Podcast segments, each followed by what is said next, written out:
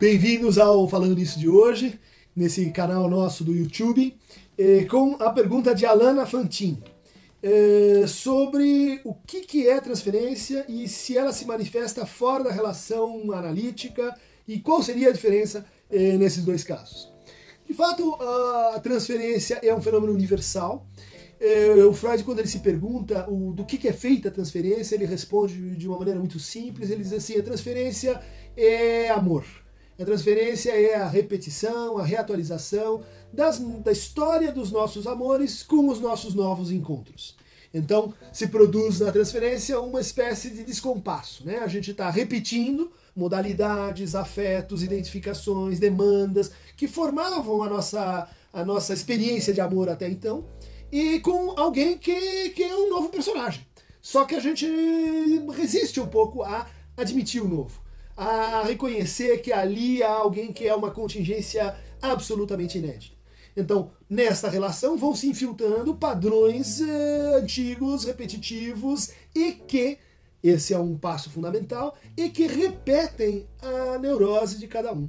Então, a transferência, segundo a definição, é a miniatura das nossas neuroses, é o concentrado das nossas neuroses, é, é, é, é quando a gente pega ela, elas e, e, coloca todas elas numa única relação.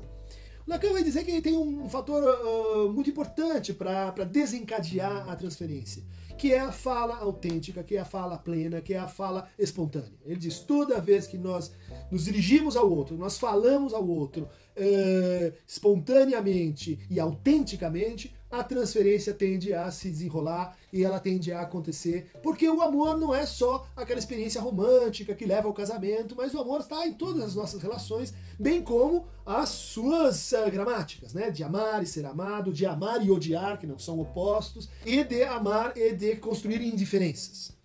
Uh, a transferência, então, como uma forma de amor, como uma suposição de um sujeito para esse saber, né, definição que o Lacan vai dar para a transferência, ela não é exclusiva da psicanálise. Ou ela não é exclusiva, inclusive, das psicoterapias. O que o Freud teria descoberto é uma maneira de operar com a transferência, de usar a transferência para curar nossos sintomas, para descobrir a verdade dos nossos desejos, para rehistoricizar a nossa experiência como sujeitos. Então ele usa a transferência, mas a transferência poderia, poderíamos dizer, ela tem, ela tem formas selvagens, né? ela tem é, formas é, rebaixadoras. Por exemplo, nas instituições, diz o Freud, nos processos de grupo, nos processos de massa, é, muito frequentemente o líder é, o líder uh, populista, por exemplo, o que, que ele faz? Ele usa a transferência, o amor que a massa de, despende a ele, para controlar, para regredir, para manipular, para fazer com que se reatualize um amor infantil, regredido e muito simples, na verdade. Em outras tantas situações, por exemplo, nas empresas, né, na nossa relação com chefes, na nossa relação com professores, na nossa relação com médicos, e a gente vai percebendo que a transferência ela tem uma outra função, né? Ela, ela, ela depende então do saber, mas ela depende também da autoridade. Aquilo que a gente constitui como autoridade, no fundo, também está se aproveitando, né, atualizando alguma forma de transferência.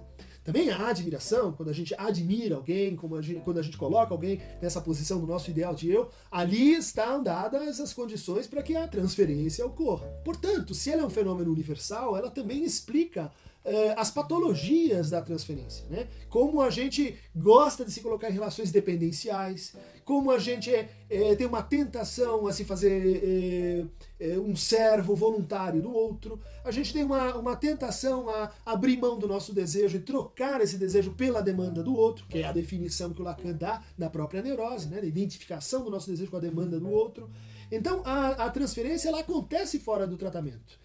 Mas no tratamento ela vai sendo levada à sua autodissolução, que seria o objetivo e o fim de uma análise. Né? Uma análise ela não dura para sempre. Ela, num certo sentido, é interminável, porque a gente sempre terá um inconsciente, mas aquela análise, aquela transferência, ela é finita. Essa é uma descoberta do Freud, portanto, de que a gente pode se livrar de um amor, a gente pode superar um amor, a gente pode fazer o luto desse amor.